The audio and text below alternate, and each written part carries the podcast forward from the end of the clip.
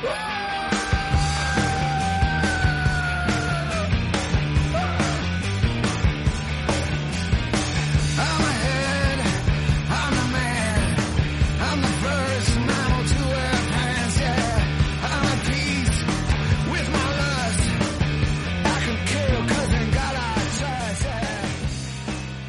Hola, ¿qué tal? Bienvenidos a Radiografía, el podcast donde me siento a platicar con gente que admiro, personas con distintas formas de ver la vida y el mundo. Aquí hablamos de ideas y de pasiones que merecen ser compartidas. ¿Cómo están? Hoy es lunes 30 de noviembre de 2020. Estamos a punto de terminar el año y qué mejor forma de hacerlo que escuchando un episodio tan interesante como el que les traigo el día de hoy con mi amiga, la invitada de hoy, Dani Toller, estudiante de Ingeniería en Biotecnología en el TEC de Monterrey.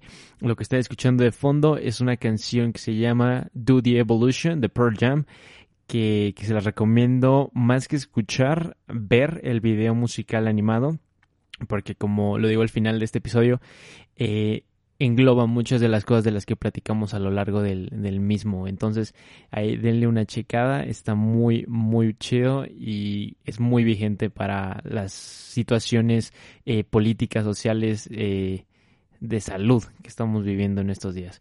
Entonces, pues antes que antes de pasar al programa, déjenme contarles un poco sobre Dani. Ella es estudiante de biotecnología, como ya bien dijimos. Siempre le ha gustado la ciencia, la investigación y, y todo, todos estos aspectos, ¿no? Entonces la plática que tuvimos fue sumamente interesante. Ya saben, a mí me encanta eh, pues si bien la ciencia no es, no es lo mío, sí me parecen temas eh, sumamente pertinentes e interesantes que creo que todos deberíamos conocer y más algo tan eh, algo que está cambiando y evolucionando a un nivel impresionante que es la biotecnología y sus implicaciones eh, tecnológicas y éticas que es que es lo que se presta también para el debate y la reflexión no que, que es que vamos a hacer cuando llegue el momento en que alguien pueda modificar eh, cómo va a ser nuestros hijos, ¿no? Que son temas que también habíamos abordado un poco eh, con el episodio de Mariana de eh, jugar a ser Dios.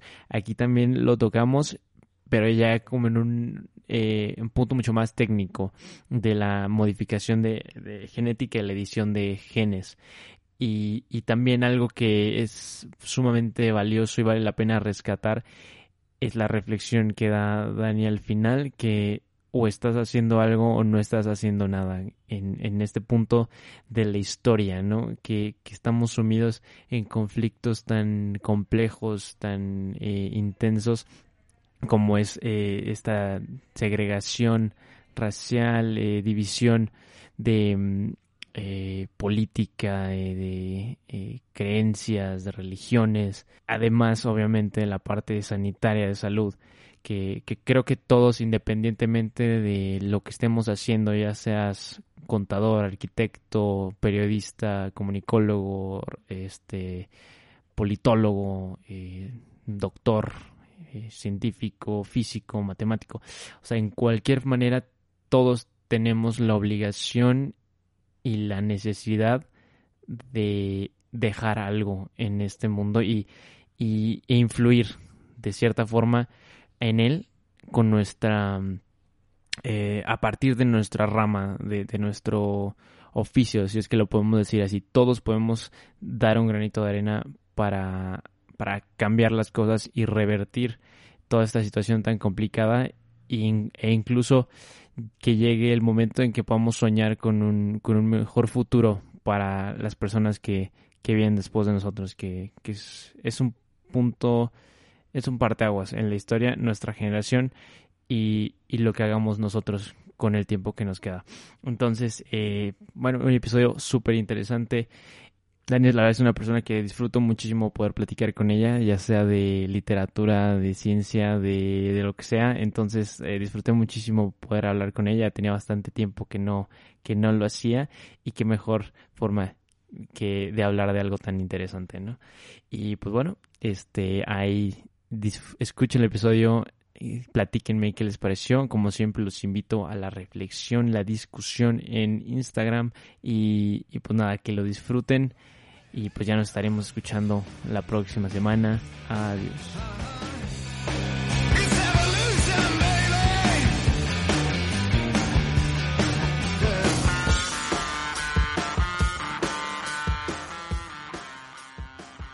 Hola, ¿qué tal? Bienvenidos a Radiografía. Y el día de hoy me acompaña mi amiga Dani Toller, ingeniera en biotecnología, estudiante del TEC de Monterrey. Dani, ¿cómo estás? Muy bien, Max, ¿y tú? Pues bien, ya como dos horas platicando aquí contigo fuera de cámara y ya a ver, finalmente vamos a grabar y hablar de, de este tema que la verdad te digo que me interesa muchísimo lo poco que me pudiste contar para antes de, de grabar y, creo que hablé, ya, hablamos ya un poco de ello en, el episodio de agronomía, pero pues también estoy muy emocionado y, con mucha curiosidad de lo que nos puedas contar. Entonces, pues primero que nada, pues muchas gracias por, por estar aquí, por hacerte el tiempo. Y, pues ya, vamos a, vamos a empezar. ¿Algo, algo quieras decir, algo quieras agregar antes de, de que empiece con mi, mi pregunta de siempre? Este, pues muchas gracias a ti por la invitación y pues espero que, te guste lo que te platique porque a mí me gusta mucho. Ah, perfecto. Si a ti te gusta, seguramente vas a compartir esa, esa pasión conmigo y con todos los que nos están escuchando, entonces no te, no te preocupes. Entonces, eh, bueno, la primera pregunta que te quiero hacer, y probablemente ya la has escuchado, y me interesa mucho porque tú siempre estás leyendo cosas muy interesantes y recomiendas libros muy interesantes. Entonces, te quiero preguntar que qué estás leyendo actualmente. Ay, Max, es que te voy a decepcionar, pero ahorita estoy leyendo Harry Potter. ¿Cómo crees? Es que empecé a ver las películas hace poco y como hace mucho que no las leía, este se me antojó y pues ya no quería leer algo de la escuela. me va a decir Mario Benedetti. Este, no, esos tiempos ya pasaron, ya pasaron. Algún día volverán, pero, pero sí, ahorita estoy leyendo Harry Potter, voy en el tercero. wow.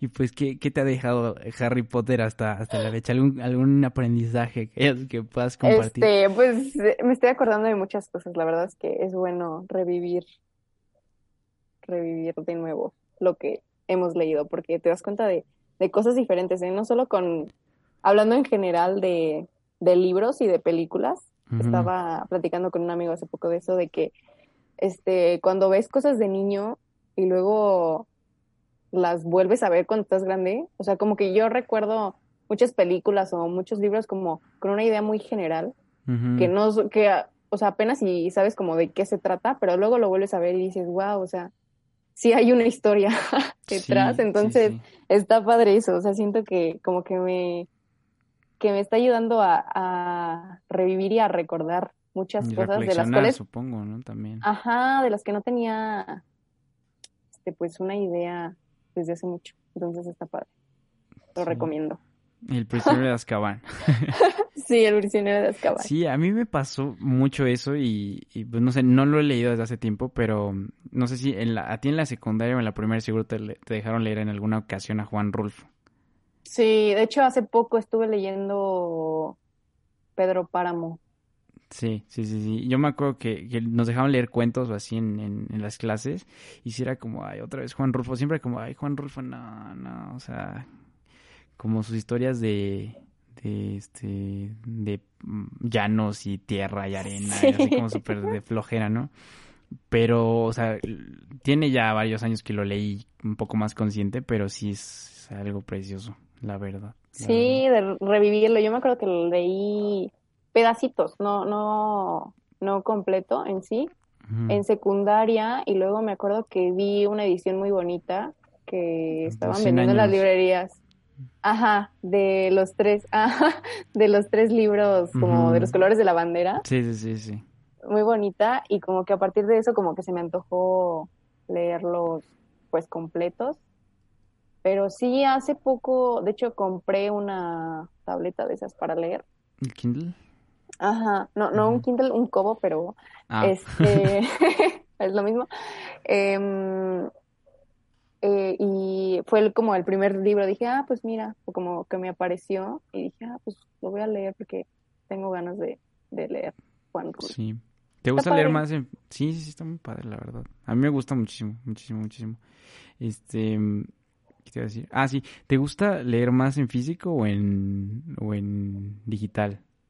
Eh, me gusta mucho leer en físico, pero siento que leer en digital está a gusto para leer en la noche.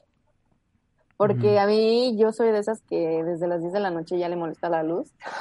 Entonces, como que leer en la noche no me gusta mucho. Y ahorita, desde que tengo este apartito, sí he estado leyendo mucho más en la noche porque pues puedes ajustar así como la luz nocturna y todo eso, ajá, y no tienes que tener la luz prendida. Entonces está, está padre para eso. Y pues ahorita con todas las cosas que tengo que leer para la escuela y así, está muy padre, la verdad. Está gusto leer en digital. Y puedes meter ahí los PDFs y todo. Ajá, está, está, está padre, la verdad. Sí, a, mí fíjate que no, ¿eh? Intenté un tiempo leer este en Kindle, este, sobre todo en libros en inglés, que aquí estaban más caros en físico, ¿no? Obvio pero no, no como que no, no me gusta. A ¿No te convenció? sí me convenció porque sí era cómodo, pero a mí me gusta, cuando estoy leyendo, para empezar, creo que un punto importante es que me gusta ver que voy avanzando y ver así como, o sea, o sea, como, este, a, pues a ojo de buen cubero, como dirían por ahí. O sea, que ya vas a la mitad, ¿no? Que ya ves que está parejito a los dos lados. Y como que agarrar el libro y darle la, darle la vuelta a la página y eso me gusta mucho y yo creo que el punto que sí digo, este, no, por esta parte no, lo, no, no me gusta en digital, es que me gusta ver los libros ahí, o sea, de que ya sí, que están ahí ya los terminaste. Ajá, de que ya lo terminé, ahí está, yo leí esa cosa. Está. Sí, siento que por, como tú dices, o sea, es como por practicidad está bien. Sí. Y pues la verdad es que yo lo utilizo en su mayoría para leer por escuela. Pues, para cosas de la escuela, ajá, entonces tengo que leer libros de texto y PDFs y cosas así. Pero pues sí, de vez en cuando, cuando me doy el tiempecito para leer en las noches, sí está a gusto porque no quiero tener la luz prendida. sí. Perfecto. Y ya después de esta breve reflexión acerca del Harry Potter y el prisionero de Azkaban, este, pues bueno, voy a pasar a lo que, lo que a todo mundo nos interesa, que es la biotecnología. Entonces, este, ya me contaste un poco que llegaste a esta carrera un poco como por accidente, digámoslo así, porque no era algo que, tuvieras planeado desde un inicio, pero este, me habías dicho que, que querías estudiar ingeniería química. Entonces, como que siempre supongo que has tenido esa inquietud o ese deseo de estudiar algo de, de ciencias. ¿Por qué? Sí, este, mis dos papás son ingenieros. Entonces, desde que estaba chiquita, como que, no como por obligación, porque pues siempre me dijeron que yo podía hacer lo que yo quisiera, pero este sí como que me motivó esa parte y siempre se me han dado pues bien las ciencias, o, sea, o bueno, en general la escuela siempre he sido buenilla para la escuela, pero pues sí, mis materias favoritas siempre fueron como matemáticas y que ciencias naturales y cosas así. Y cuando llegué a, a secundaria, tuve un maestro muy bueno de, de, química, entonces como que básicamente él hizo que, que me gustara o que me interesara pues en sí la química. Entonces yo toda la prepa, así como tú dices, tuve la, la idea de estudiar ingeniería química, pero porque pues yo decía, pues es química, es ingeniería y pues sí, ¿no? O sea, como que parecía lo, lo más correcto para mí. Pero, pues, como te platiqué, em, yo quería estudiar en Alemania y por una que otra razón, como que decidí mejor quedarme en México y estudiar en México, pues, el pregrado, creo que se dice, no sé, bueno, la, la licenciatura, pues. Sí, sí. Y ya, pues mi plan hasta ahora es después de la licenciatura irme a, estudiar a Alemania. Y mm, pues como que los planes de ingeniería química que yo checaba no me llamaban tanto, o sea, era como más de enfocado a procesos y ese tipo de cosas, que la verdad es, o más a la industria. Y a mí lo que más me gusta es pues por la parte de investigación y pues en sí la química. Entonces... El laboratorio. El laboratorio, sí, el laboratorio me encanta. Entonces, este, me puse a investigar acerca de pues otras como alternativas y encontré pues ahí literal pues ahí este la carrera de ingeniería en biotecnología y empecé a checar las materias y dije no manches está súper padre este biología molecular microbiología química analítica química de los alimentos eh, pues obviamente química orgánica química inorgánica eh, miles y miles de materias de química, miles y miles de laboratorios. Y yo dije, no manches, está súper padre. Ni siquiera sabía ni qué era, ni qué se hacía, ni en qué podía trabajar. Yo dije, no manches, o sea, son el tipo de cosas que me interesan y pues básicamente eso fue lo que me hizo decidir. O sea, siempre me gustó mucho la ciencia, siempre me gustó mucho, este, pues sí, la ciencia. Entonces, ciencias naturales. Ajá, las ciencias naturales. La verdad es que biología no me llamaba mucho la atención, pero ahorita que, bueno, desde que entré a la carrera digo, wow, o sea, yo creo que me gusta más la biología que la química. ¿De verdad? Entonces, sí, o sea, es, es muy complejo. O sea, siento que no me gustaba porque no la entendía. O sea, siempre me pareció interesante porque si te pones a pensar, o sea, es algo muy loco el hecho de cómo funcionamos nosotros como humanos y pues los seres vivos como seres vivos, ¿no? Porque cada uno funciona diferente y de todos modos pues funciona, ¿no? O sea, somos máquinas, pero somos máquinas que sin necesidad de ser programadas, o sea, que se programaron simplemente por el hecho de, de, existir, ¿no?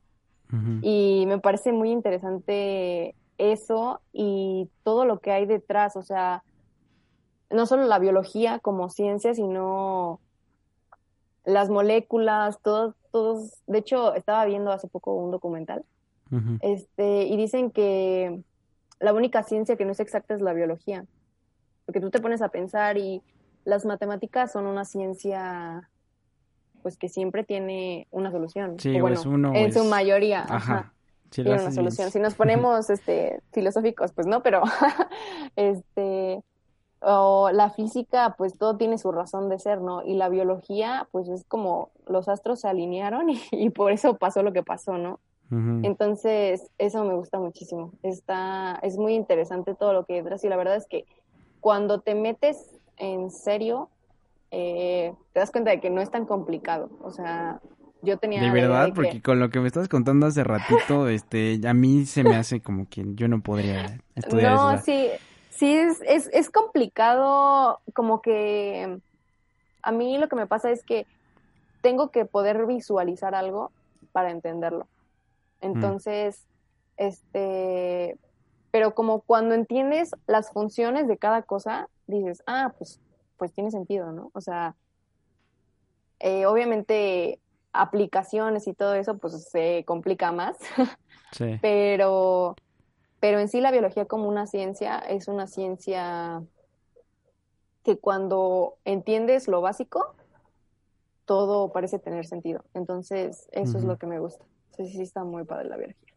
Sí, sí, sí, o sea, creo que lo mencioné en ese episodio, ¿no? Pero a mí también lo que me, me parece sorprendente es que todo esto son, o sea, si lo analizamos son ecuaciones matemáticas, o sea, somos ecuaciones y eso está impresionante, o sea, cómo tu cuerpo sabe, no sé, de qué forma se tiene que alinear la célula de, de una forma u otra para hacer, este, no sé, probablemente no, no, no entiendo la jerga biológica, pero, este, no sé, para, este, si, bueno, en química orgánica, ¿no? Simplemente cómo se ordena un, un grupo de carbonos, te, te da, este, un, un elemento, uno, un elemento u otro, ¿no?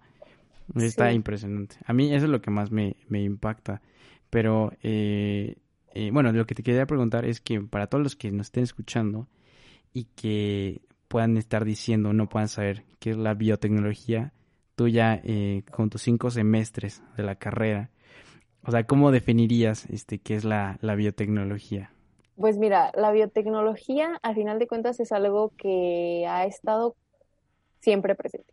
O sea, la biotecnología, sí, a veces suena como como que es algo muy nuevo y pues sí, el concepto de biotecnología es algo pues muy nuevo, pero pues nosotros hemos vivido y la biotecnología siempre ha estado presente, solo que pues ahorita es como biotecnología moderna, por así decirlo. Entonces, la biotecnología básicamente surge a partir de la creación de la primera vacuna.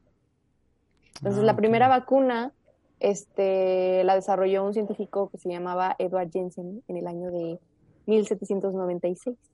Entonces, si te pones a pensar, 1796 fue hace más de 300 años. O bueno, no sé si 300. Sí, sí, sí. 200. Bueno, más o menos.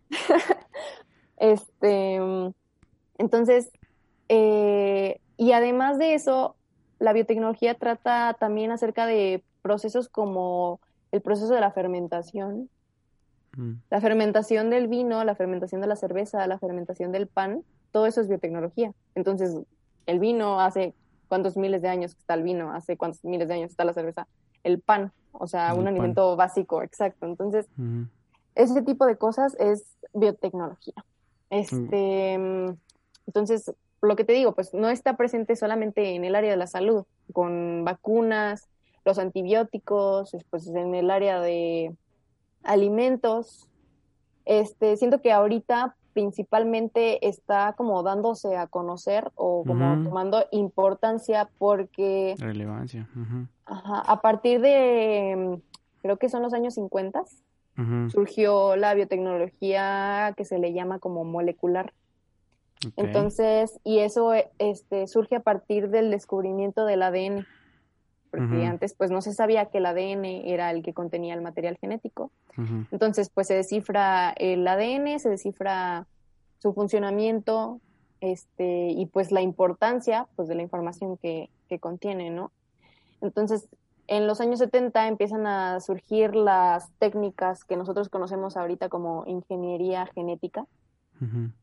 Y esa ingeniería este, eh, empieza a crear la posibilidad de aislar, manipular y el, editar el material genético, que básicamente es ser Dios, en pocas palabras. Entonces, pues mira, la biotecnología moderna, más que nada, la puedo definir como una actividad que involucra muchas disciplinas, o sea, la biología molecular, la ingeniería bioquímica, la ingeniería genética, la genómica, la inmunología, y pues básicamente permite el estudio y la manipulación de sistemas biológicos. O sea, hacer un uso más que nada respetuoso, inteligente, este, sustentable de la biodiversidad que tenemos, ¿no? O sea, desarrollar tecnologías que faciliten resolver ciertos problemas en sectores como la salud, el sector agropecuario, el sector industrial, el medio ambiente, Sí, es lo que te quería hacer preguntar. más daño. ¿Qué, qué aplicaciones tiene? O sea, qué bueno que explicaste que desde qué momento eh, existe la biotecnología, porque te juro que yo estaba pensando que, que un garfio de un pirata ya era biotecnología, pero qué bueno que, que lo explicaste. Este, pero ¿qué, qué aplicaciones ah, tiene o, o has visto que te hayan llamado la atención, por ejemplo, para Es- ilustrar? Mira, yo estoy estudiando ingeniería, entonces básicamente, pues en ingeniería, pues obviamente estás ingeniándotelas para hacer aplicaciones, ¿no? Entonces son tecnologías aplicadas a sistemas vivos para crear productos o procesos con pues un fin específico, ¿no? Este, yo he visto que las áreas de la biotecnología las clasifican como por colores. Pero la verdad es que yo en mis cinco semestres que he estado en la carrera nunca he escuchado que ningún maestro eh, las llame por colores. Entonces no sé qué tan correcto es pero sé que, por ejemplo, en el área de la salud, este, un ejemplo que te puedo dar muy claro, que, que no- como que siento que mucha gente la inclina más a los médicos, pero pues la verdad es que son investigadores biológicos o biotecnólogos, este, los organismos que producen antibióticos. Este, por ejemplo, es, supongo que sabes que la penicilina viene de un hongo que Sí, es el penicillium, sí, sí. ¿no? Entonces, el- la penicilina pues es un antibiótico que se usa hasta hoy en día y el- muchos de los antibióticos provienen de organismos. O también eh, otra aplicación en el área de la salud, este, el desarrollo de vacunas, de fármacos, diagnósticos, los diagnósticos, ahorita sobre todo en el COVID, bueno, para el COVID, este, se realizan unas pruebas que se llaman PCR, no sé si has escuchado. Sí. Eh, esas pruebas PCR son con bases biotecnológicas. ¿Cómo este, funcionan? mm, No sé muy bien, pero sé que son, se buscan como trozos del genes del, ¿cómo se llama? Ah, ok, del, organismo. Ajá. Ok. Entonces, La PCR es la que te meten como un hisopo y te... Ajá. hasta la, la mera buena, esa. Sí. Esa me la hicieron a mí en el trabajo y no manches, estás espantoso. Se siente feo. Está horrible, a mí me da miedo, pero, pero sí, son ese tipo de pruebas. Y no, so- no solo se realiza para el COVID, o sea, se realiza para muchas enfermedades. Mm. Este, de hecho, tengo una tía que trabaja en el área de fitopatología, que son como... Ella hace análisis para buscar microbios patógenos, o bueno, no, no microbios, organismos patógenos en cultivos agro, agro, bueno, en agro- sí, pues cultivos. O sea, Ajá. le mandan como pruebas de cultivos que llegan de como Canadá o Estados Unidos, como para cruzar la frontera y ella tiene que checar que no hay ciertos patógenos para pues dejarlos pasar a México. Ah, va, porque Entonces- todo eso puedes alterar. Ajá, y hay, pues en una de, una de las pruebas que ellos hacen es la prueba PCR para ver si existen las, como, pues pedazos de los genes de los microorganismos que ellos están buscando. Ah, ok, ok. Va. Este, también una aplicación, volviendo al tema, este, del área de la salud, pues sería como todo lo de la ingeniería genética. Este, de hecho, ahorita se están haciendo muchas tecnologías para curar enfermedades genéticas manipuladas, o sea, po- pues por medio de manipulación genética, como por ejemplo el Alzheimer. Este, el Alzheimer es una enfermedad genética, entonces si tú modificas un gen, puedes revertir, bueno, no revertir, pero pues puedes eliminar ese gen malo y Pero ¿se- el gen se elimina en, en el, en el paciente que ya lo padece o se elimina para la siguiente generación? es que hay ciertos casos en el que puedes este, hacerlo para en adultos o puedes hacerlo, bueno, es importante mencionar eso, ahorita que lo dices. Tú puedes hacer una modificación genética en un adulto y si tiene hijos, esa modificación genética no, no se va a heredar. Pero si Ah. tú modificas este desde, creo que se llaman progen... ay, no me acuerdo bien. Bueno, los embriones, pues, esa modificación genética este, ya va incluida, por así decirlo, en el ADN de, del, pues, del embrión y esa sí se va a ir heredando cómo van las generaciones. Entonces es diferente modificar a alguien que ya es adulto a modificar a alguien que apenas como está pues formando. ¿Pero esa pues. modificación la hacen directamente en el, en el embrión? ¿O cómo? Es que ese es todo un tema. Ah, mira, mira, mira, mira. Este, la- ahorita hay mucha como controversia porque de hecho hace un mes, mes y medio, no sé, cuando anunciaron los premios Nobel, Ajá, de hecho también Eh, quería que hablaras de eso, porque yo dije, yo no quiero ver nada, yo quiero que Dani nos explique, porque se ve, se ve muy interesante, la verdad. este, mm, las científicas mujeres este, que ganaron el premio Nobel de Química este año fue gracias a su aportación con una herramienta este, de modificación genética que se llama CRISPR y la proteína Cas9, que básicamente son tijeras genéticas. Sí, sí, O sí, sea, lo que hacen es que ayudan a modificar exactamente el gen que se quiera modificar.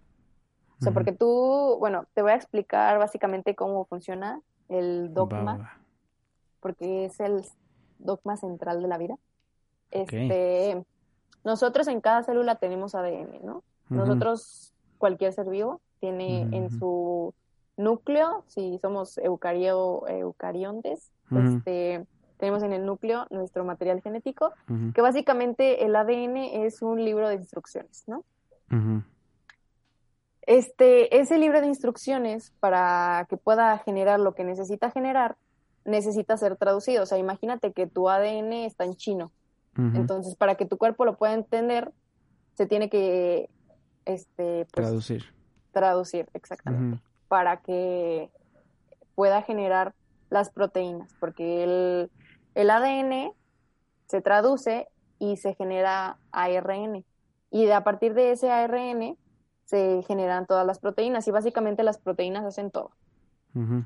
Entonces, si tú tienes eh, genes, pues no malos, pero pues que tienen como alguna consecuencia en tu salud y quieres modificar esos genes, tú puedes introducir esa proteína Cas9 con el gen modificado, por así decirlo.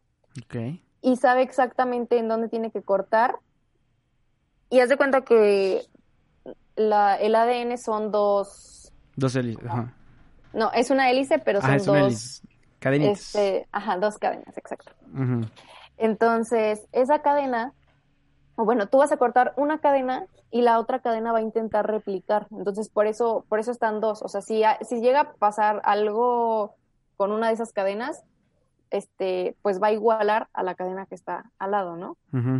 Este, pueden pasar mil cosas. O sea, eh, cuando hay como una alteración en el ADN, a eso se le llama mutación. Entonces, si tú sufres una mutación, tu ADN va a intentar replicarlo al, junto a la cadena que está pues, junto a esa, ¿no? Entonces, si lo que hace el CRISPR es poner la cadena que tú necesitas para que se replique esa en lugar de que se replique la que está mal. Y así es como, como lo logra, porque pues es muy importante, o sea, si tú metes un gen, es muy importante que lo metas en el lugar correcto, porque si no, pues puedes causar que pues se desestabilice todo.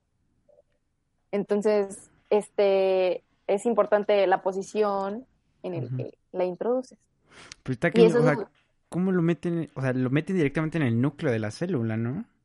Este, sí, entendí bien. básicamente sí. Pero ¿cómo hacen eso? Pues ese es el chiste, o sea, hay compañías que venden los genes, porque aunque no lo creas, hay miles y miles y miles de lugares dentro de Internet donde puedes encontrar la secuencia genética para cualquier cosa, literal. Entonces, hay compañías que se encargan de vender estos genes y por lo que yo entiendo es como una inyección y esa inyección sabe exactamente dónde tiene que meterse, porque pues es una proteína y pues la proteína básicamente son como máquinas, o sea, las proteínas están programadas para hacer cierta acción y esta proteína en específico este sabe exactamente qué es lo que tiene que hacer, ¿no? Y la proteína no la generaron ellos, o sea, la descubrieron. Y lo, lo padre de esto es que hay muchas eh, pues tecnologías que con el mismo propósito, ¿no? Cambiar eh, los genes, pero CRISPR es del, es pues como la más famosa y creo que es la que más se utiliza porque es la más precisa. Entonces está muy padre. ¿Qué pasa, por ejemplo, si lo que decías, ¿no? Si se desbalancea y metes mal un gen. Pues depende. O sea, puede. Al, al principio de, de este siglo, de hecho, hubieron varios experimentos de mm, tratamientos genéticos y pues morían muchas personas porque este puedes meter algo causar que cambie totalmente la secuencia y eso genera cosas horribles. O sea la verdad es que es muy riesgoso así como puede no pasar nada pues puede pasar muchas cosas entonces sí es muy riesgoso entonces el hecho de que sea una tecnología tan precisa es lo que le da pues el renombre, ¿no? Que tiene ahorita, sobre todo. Sí, sí. Y por eso ganaron el premio. Por eso ganaron el premio, dos mujeres. Wow. Sí, muy padre, la verdad. Está muy, muy interesante. Sí, sí, sí, sí. Está cañón, o sea, hay muchísimas aplicaciones que le puedes hacer eso, me imagino, ¿no? Sí. De hecho, este, hay todo un debate, porque, pues, te digo, o sea, empieza la creación de este tipo de tecnologías de ingeniería genética y pues empieza esa como pensamiento de poder programar la vida. Sí, sí, que es lo que hablábamos la vez pasada, que está cañón.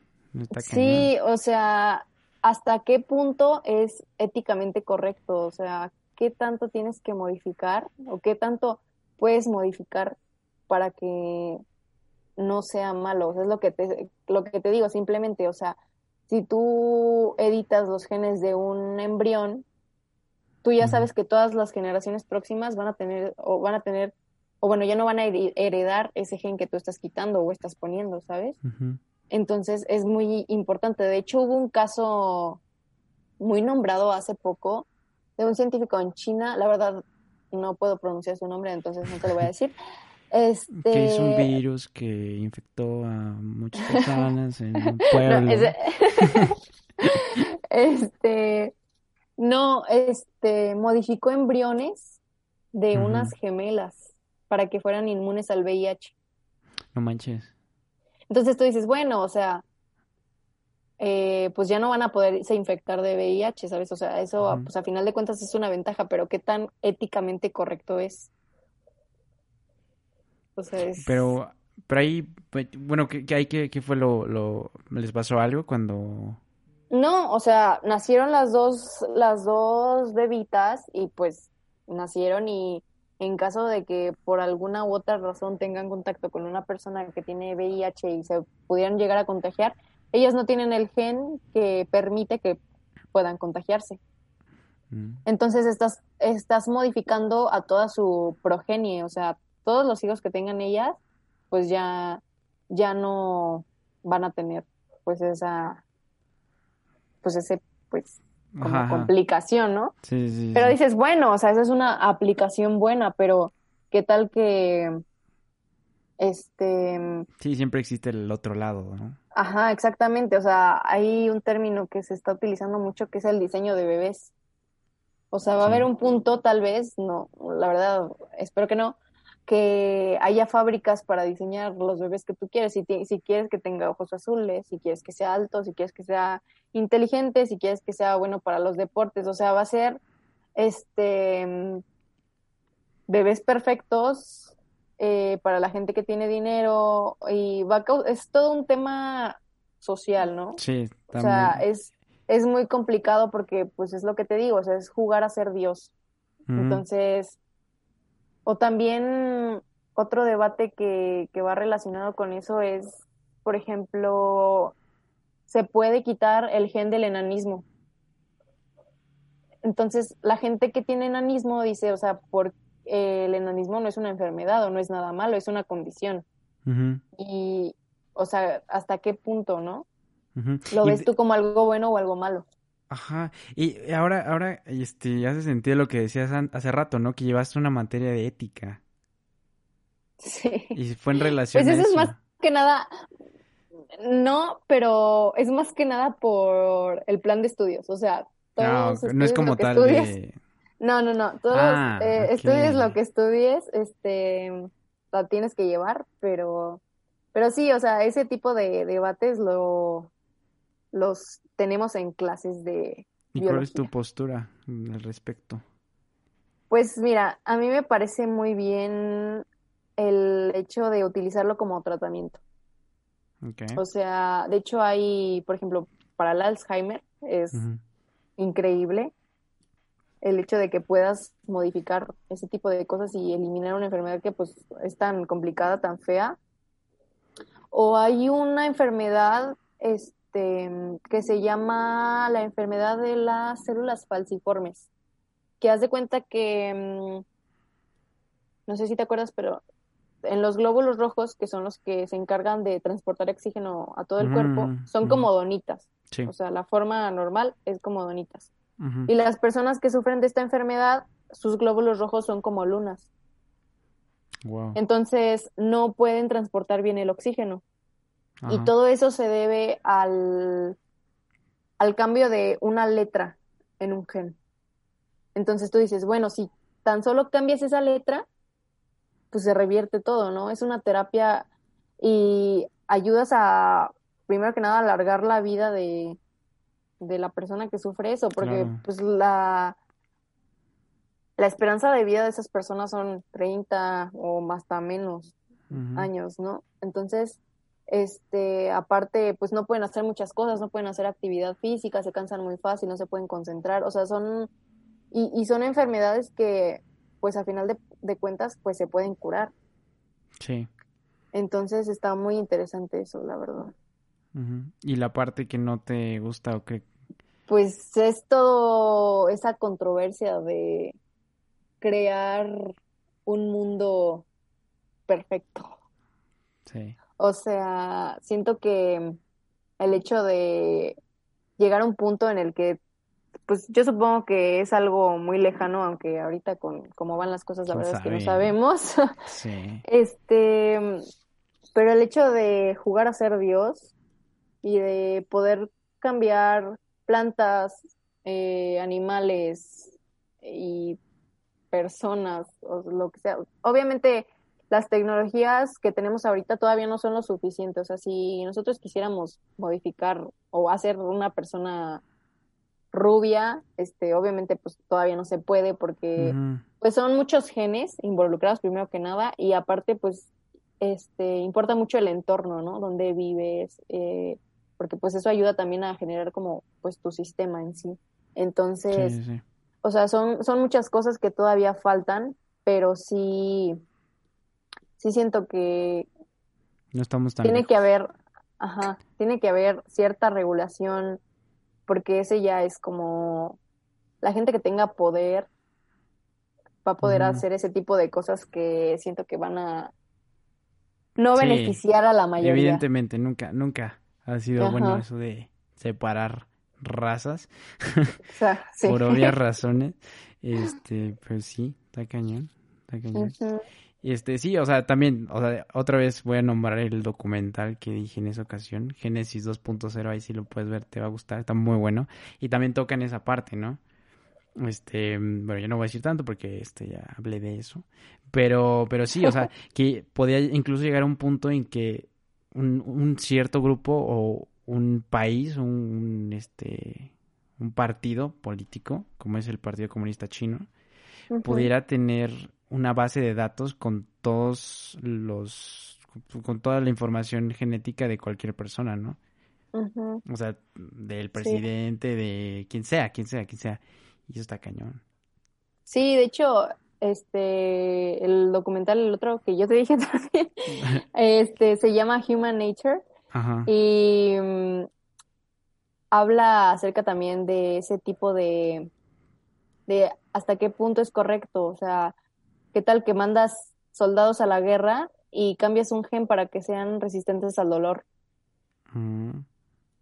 O qué tal que mm, esas personas que, que tienen cáncer, o bueno, o sea, o por un lado de verlo bueno, los últimos meses de las personas que tienen cáncer, terminal, pues son meses muy dolorosos, ¿no? Pues les cambias el gen para que no sufran dolor.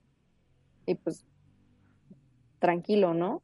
Sí, sí. Pero, ¿qué tal que una persona no sufre dolor y por ese tipo de cosas hace cosas que no debería hacer y muere, ¿no? O sea, son muchas cosas a considerar y es, es importante que se analice porque no creo que estemos muy lejos.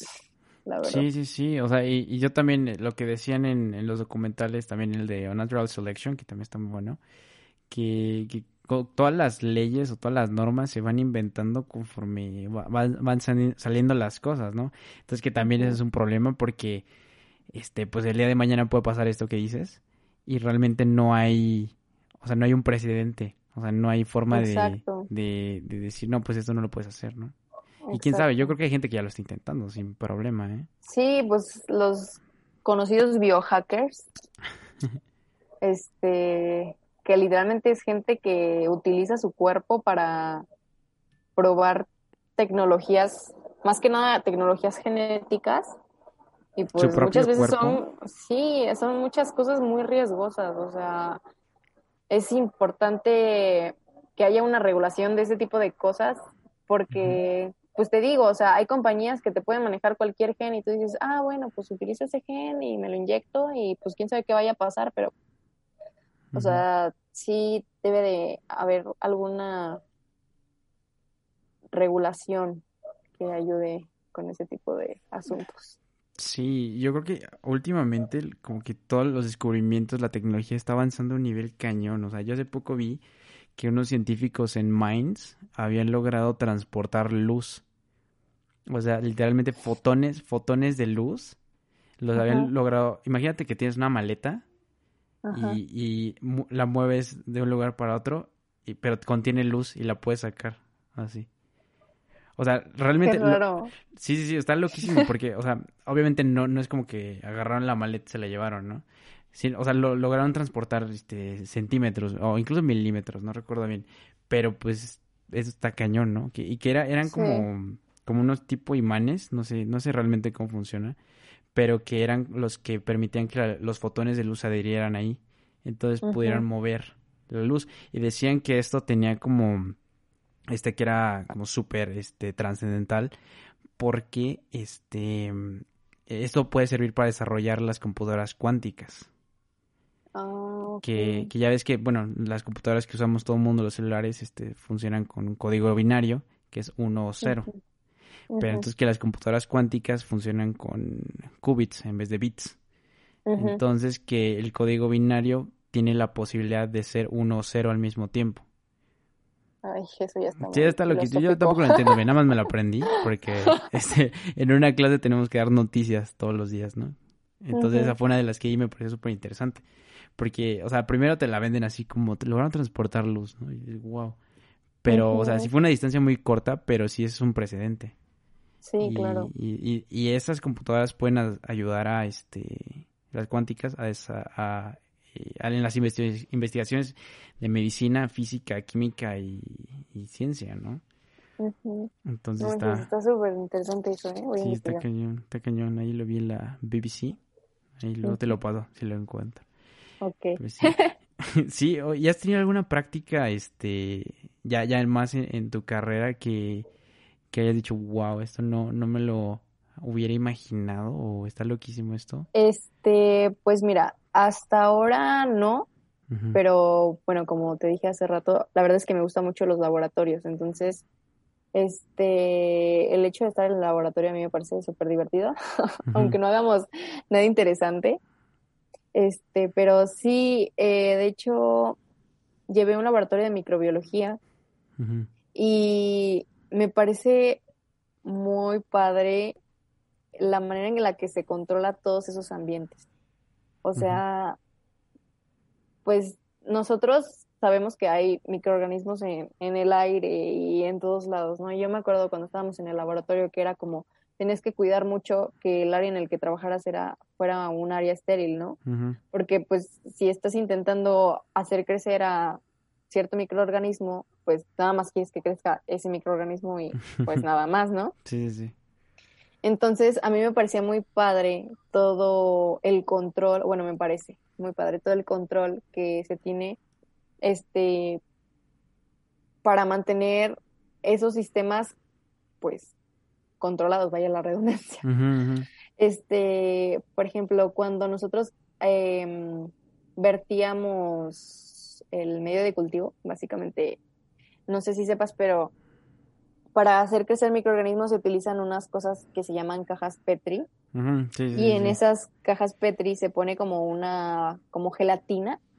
Y en esa, esa gelatina tiene como sustratos y cosas buenas para cada tipo de microorganismo. O sea, si tú necesitas utilizar, eh, o bueno, si, tienes, si quieres crecer bacterias, le pones una que sea apta para bacterias. O quieres crecer hongos, una que sea apta para hongos, ¿no? Y al momento de preparar esas, ese, pues esas gelatinas tú las tenías que servir súper rápido en un ambiente que fuera totalmente estéril para que al momento en que tú las fueras a usar, pues no hubiera ningún microorganismo, ¿no? Y teníamos una cámara que estaba, o sea, que primero que nada tenía la luz UV. Entonces, la luz UV hace que se rompan las cadenas de ADN. Entonces, las cadenas de ADN de los microorganismos pues se rompen o mutan, por así decirlo, y esos microorganismos que tienen las cadenas mutantes, este, ya no se pueden reproducir, primero que nada. Y luego, aparte de eso, este, tenía una corriente de aire estéril para que fuera como, pues, limpiando pues conforme pasara el tiempo, que fuera limpiando lo más posible y que la corriente de, aire que estuviera ahí, pues fuera aire que no tuviera ningún microorganismo. Y aparte teníamos que hacerlo lo más rápido posible. O sea, tú tenías tu bote de medio litro y tenías que servir 30 cajas en 30 segundos. Entonces, o sea, está muy padre. O sea, eso, la gente que sabe de eso es, pues, o sea, es lo más tonto, pero yo decía, guau, o sea, en serio, qué tan controlado tiene que estar el ambiente para que no haya ningún error, ¿no? ¿Y esos laboratorios eran de la escuela o fueron algún laboratorio especial? Laboratorios de la escuela. Pues todavía no he tenido la oportunidad de hacer nada por fuera porque pues COVID. pero pero sí, o sea, está está muy muy padre cómo todo causa un impacto, ¿no? Sí, está cañón. Yo eso de la, la luz UV, o sea, porque sí sabía que lo ocupaban para eh, esterilizar, ¿no? Pero no sabía que era por eso, porque rompía las cadenas de ADN.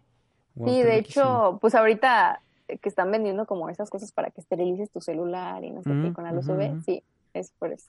Wow. Está padre. Sí, sí, está cañón. Y este, te quería preguntar también que, eh, bueno, es una, una pregunta un poco fuera de tema, pero ahorita se me ocurrió y creo que es interesante. Este, bueno, tú ya, eh, ya sabes muchas cosas, ¿no? Ya estás como mucho más inmiscuida en, en la jerga de, de biología, química y todo eso. Entonces, ¿tú de dónde crees que haya surgido este, pues nosotros, ¿no? El ser humano, la vida o, o todo. Porque como decíamos, ¿no? La biología es como, no es exacta. Y dijiste al principio, no, pues por razones inexplicables, este, sucedió, ¿no? Pero ¿por qué crees que haya sido? Me parece interesante saber. Este, pues más que nada por las condiciones, ¿no? En las que estamos. O bueno, en las que estuvieron, sí, hace cientos de años. De hecho, tuve, bueno, cientos de miles de miles de millones de, años. Este, tuve una clase que se llamaba Cambio Climático. Y la verdad es que yo no tenía muchas esperanzas en esa clase, pero me encantó, o sea, me terminó fascinando y nos explicaron acerca de, pues, el origen, ¿no? Del origen del planeta, de como los periodos, de por qué, este, por qué se murieron los dinosaurios y todo ese tipo de cosas. Y pues básicamente los primeros organismos que se conoce que hayan, que pues, sí, organismos vivos son un tipo de bacterias que se llaman cianobacterias que son bacterias que pueden, que sí, pues que funcionan como, como funcionan las plantas, ¿no? Pues, fotosíntesis generan oxígeno y absorben dióxido de carbono y no sé qué. Entonces, este, se cree que hubo un caldo. y yo supongo que ya has utilizado esa teoría, o que ya has escuchado alguna vez esa teoría. sí, creo que sí. Em, eran dos científicos, ¿no? los que decían eso o, estoy confundiendo con Sí, sí, sí. No me acuerdo, de los nombres, pero, pero sí.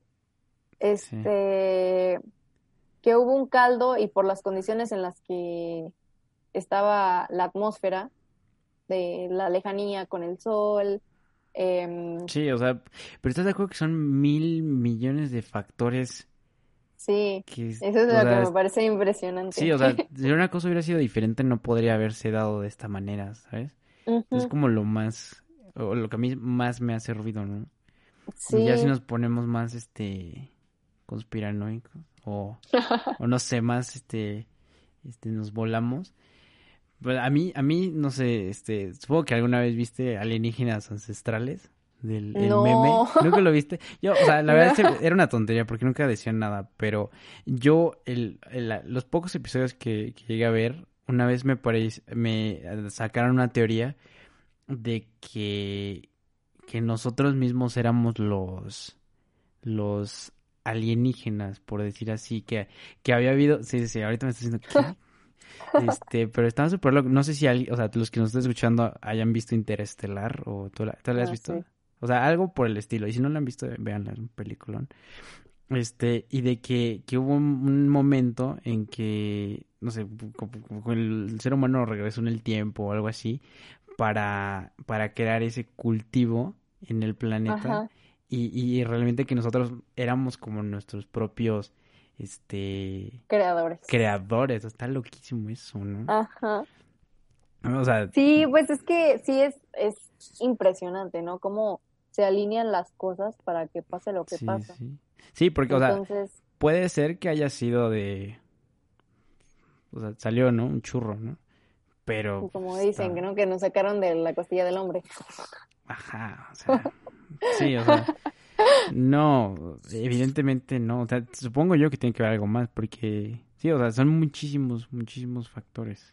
Sí, pues, pues eh, son factores físicos, son factores químicos, es suerte. Pues simplemente lo que estabas diciendo, ¿no? Del laboratorio. O sea, para, para que eso pase, o sea, no tiene que haber muchos factores que los tienes que este, borrar. Ahora imagínate en un ambiente no controlado, como podría haber sido. Sí. Sí, la verdad es que, y, fíjate que muchas cosas han surgido por ese tipo de, de ambientes, ¿no? De hecho, hace como un año y algo, creo, no sé si sea un año o más, este, tuve un proyecto en el que teníamos que idear algo para resolver un problema del PET. El PET. Eh, pues, ajá, el típico problema, ¿no? De, de piensen y propongan una idea para resolver, ¿no? Y pues yo como la científica loca que según me creo, me puse a investigar, ¿no? De microorganismos y cosas así y descubrí que hay un una bacteria que se em, empezó a crecer en los eh, plantas de tratamiento de residuos. Y que por parte de su metabolismo este, consume el PET y lo, lo separa en, en, sus componentes iniciales, ¿no? O sea, en lugar, así como nosotros respiramos dióxido de, digo, sí, respiramos oxígeno, y expulsamos dióxido de carbono, ellos consumían este, el PET. ¿Y eso por qué? Y lo separaban. Pero lo separaban. Nadie sabe, pero, pero pues literalmente era un producto de su metabolismo. Pero, o sea, literalmente el pedazo de plástico, pero ¿qué, qué es lo que separaba? O sea, obviamente era un, es un producto, es un, es un proceso de microscópico de meses y, y lo que quieras, ¿no? Pero uno, o sea, los productos de su metabolismo eran, este, no me acuerdo, tereftalato de no sé qué y. Ah, sí.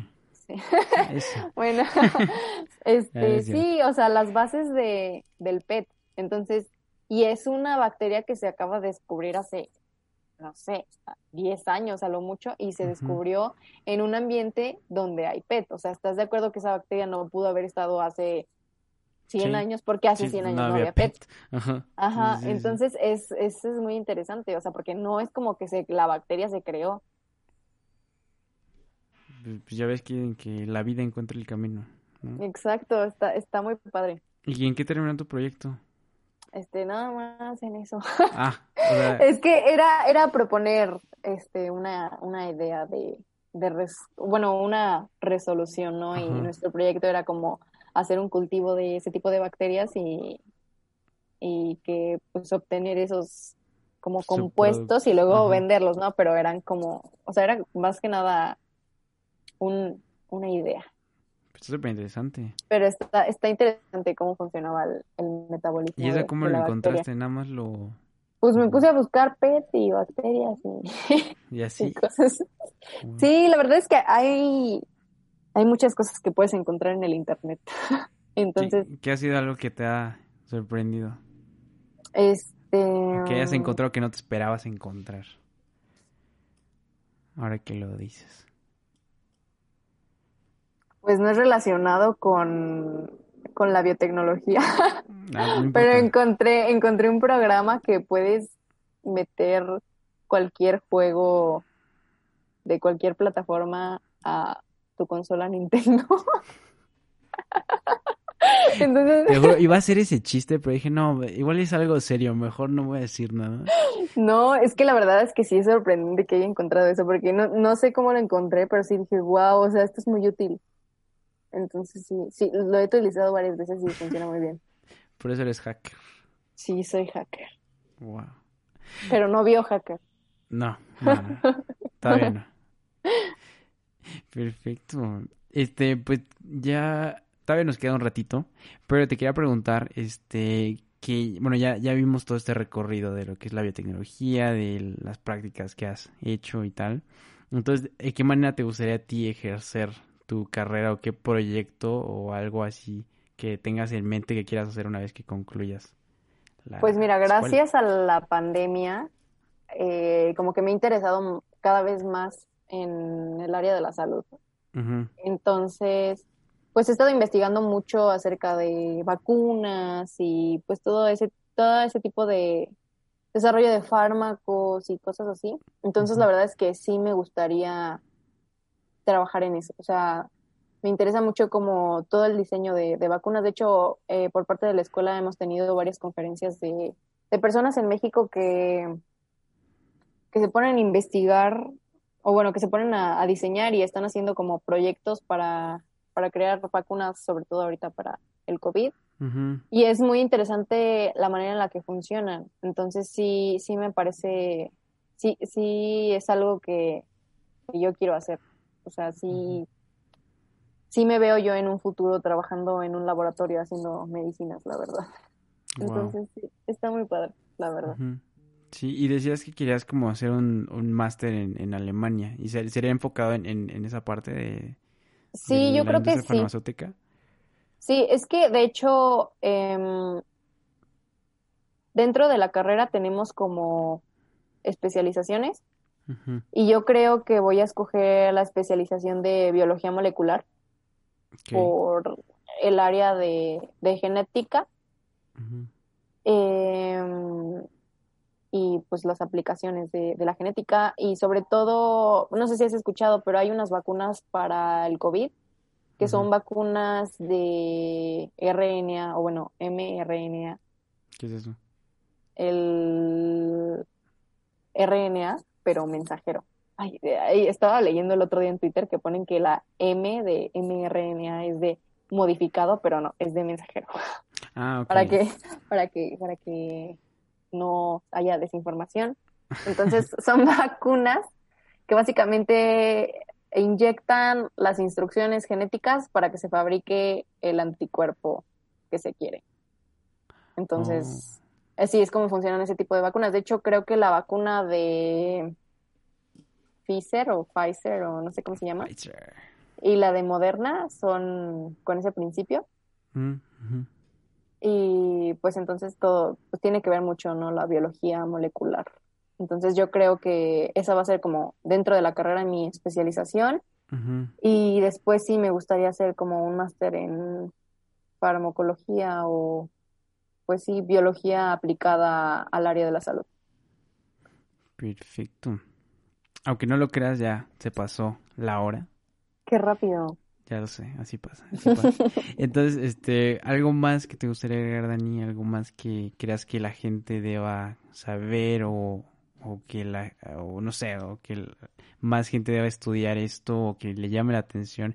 Igual y no, o sea, mira, yo, yo evidentemente no, este, no estudio esto ni, ni mucho menos, pero me, me, interesa muchísimo por los documentales que puedo estar viendo y así. Entonces, este, creo que es un, es un área súper, súper interesante que, sobre todo por los momentos eh, que estamos viviendo de computación y salud y todo esto, como que está explotando súper, este, cañón.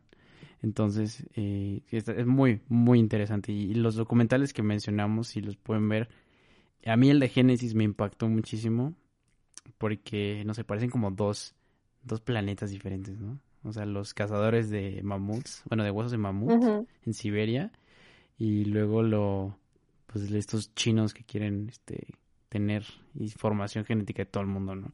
Parece esta película de ciencia ficción, pero es la, es la vida, sucede, sucede. Sí. No, pues mira, la verdad es que hay mucha gente que le tiene miedo a la biotecnología. sí, pues, suena, muy suena, muy rembombante, ajá.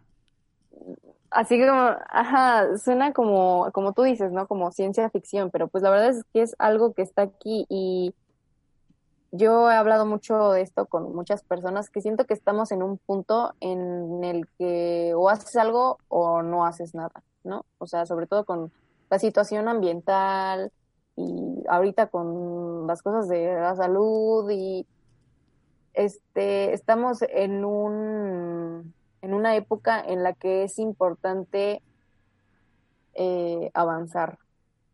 Entonces siento que la biotecnología, sobre todo, tiene la capacidad de ayudar, pues como te dije, ¿no? Este, de manera respetuosa, de manera inteligente, de manera sustentable. Este, con recursos que tenemos aquí, recursos que podemos maximizar en lugar de explotar. Este, y desarrollar cosas que, pues a final de cuentas, van a causar un beneficio más que un daño, ¿no? O sea, aquí en México, sobre todo, eh, hay una pelea con, de la gente con poder contra la biotecnología porque tienen miedo de los transgénicos y ese tipo de cosas, pero la verdad es que este es una ciencia que se debe de apoyar porque pues eso dicen muchas personas acerca de sus carreras, pero yo pienso que es la carrera del futuro.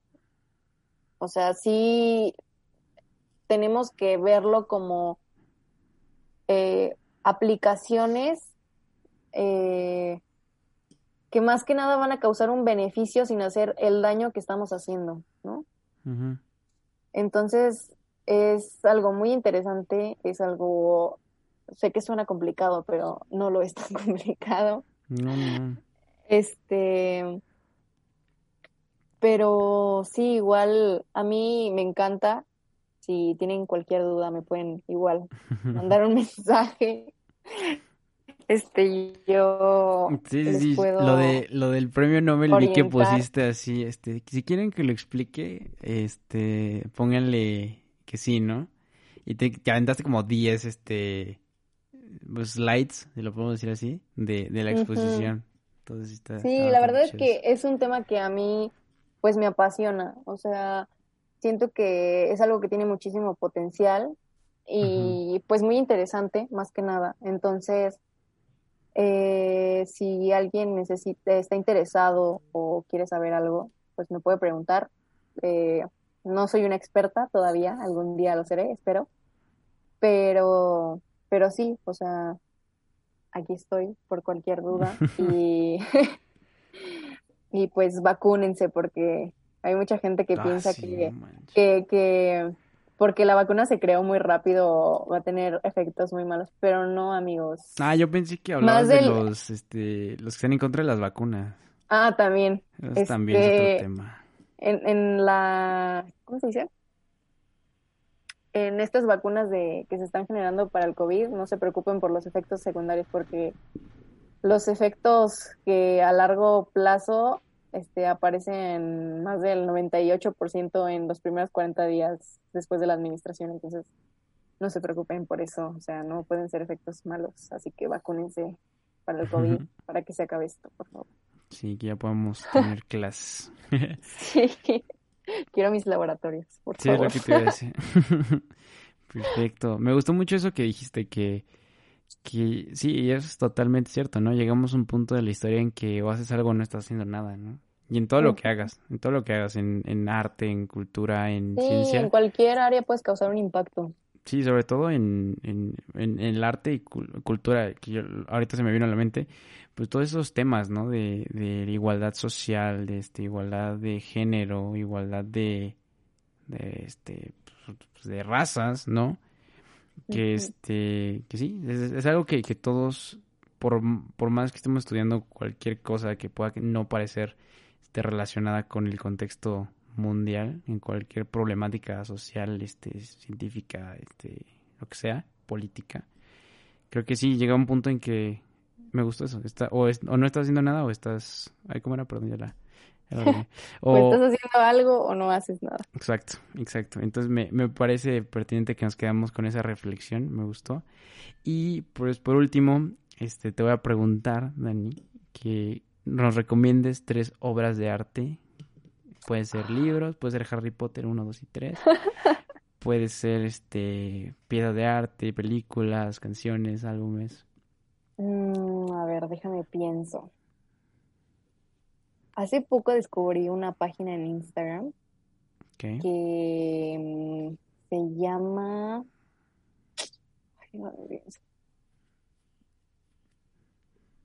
Creo que la duplicadora. Y es como una como una imprenta que maneja libros por la técnica de risografía, creo que se llama. ¿Qué es eso? Este, como cierto tipo de impresión. Okay.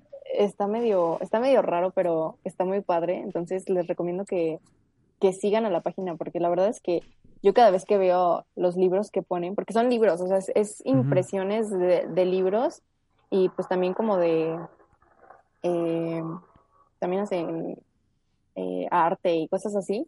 Yo veo y digo, ay, quiero comprar algo, porque se ven súper padres. O sea, tienen libros así como de de recetas de magia y cosas así, pero como viejitos y se ven súper bonitos y como que el tipo de ilustraciones me gusta mucho, entonces está muy padre.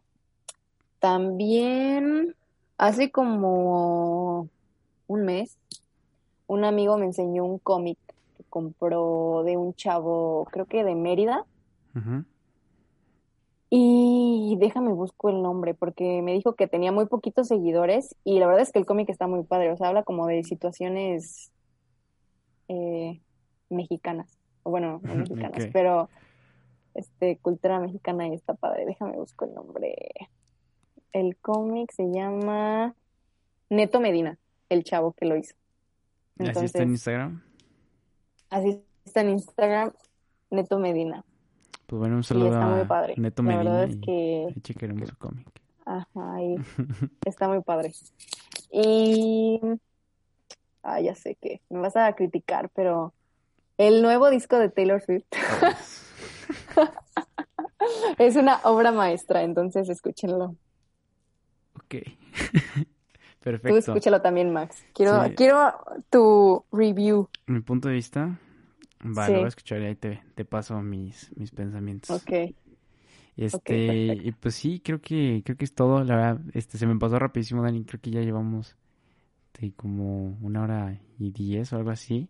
Entonces, este, la verdad es súper interesante. A mí me, me, te digo, me llama mucho la atención por más que no, no estudié esto ni nada. Y es algo que creo que muchas personas también deberían enterarse, sobre todo también lo que decías del premio Nobel, dos mujeres y el tipo de, de investigación y es algo tan complejo que, que, la verdad merece ese tipo de reconocimiento y, pues bueno, la, la, reflexión final me pareció excelente. Y mm, pues sí, este, los que nos están escuchando, este, antes de irnos, yo les, eh, me gustaría recomendarles que vean el video musical de una canción que se llama Evolution de Pearl Jam. ¿La has, has visto? Sí. Que es una canción como de los noventas pero pues, realmente es totalmente vigente al día de hoy, no sé, muchas cosas y muchas cosas de las que platicamos incluso, ¿no? De los bebés, esta que se ve como una máquina, que es una, como un robot así abierto de, de, piernas y dando a luz a mm, muchos bebés, ¿no? Entonces, está loquísimo ese video, está increíble, es todo animado. Entonces ahí sí lo pueden escuchar, si lo pueden ver, se lo recomiendo bastante. Y, y pues sí, este, pregúntenle a Dani si, si tienen duda con su tarea de biología, ya les puedo ayudar. Sí, aquí ando. Este, lean Harry Potter que siempre pueden encontrar este, algo, algo importante ahí, algo valioso de su niñez, de, de la vida y la amistad. Y pues nada, ya nos estaremos escuchando la próxima semana con otro invitadazo, invitadaza. Eh, buen amor, buena vida, buen trabajo. Adiós.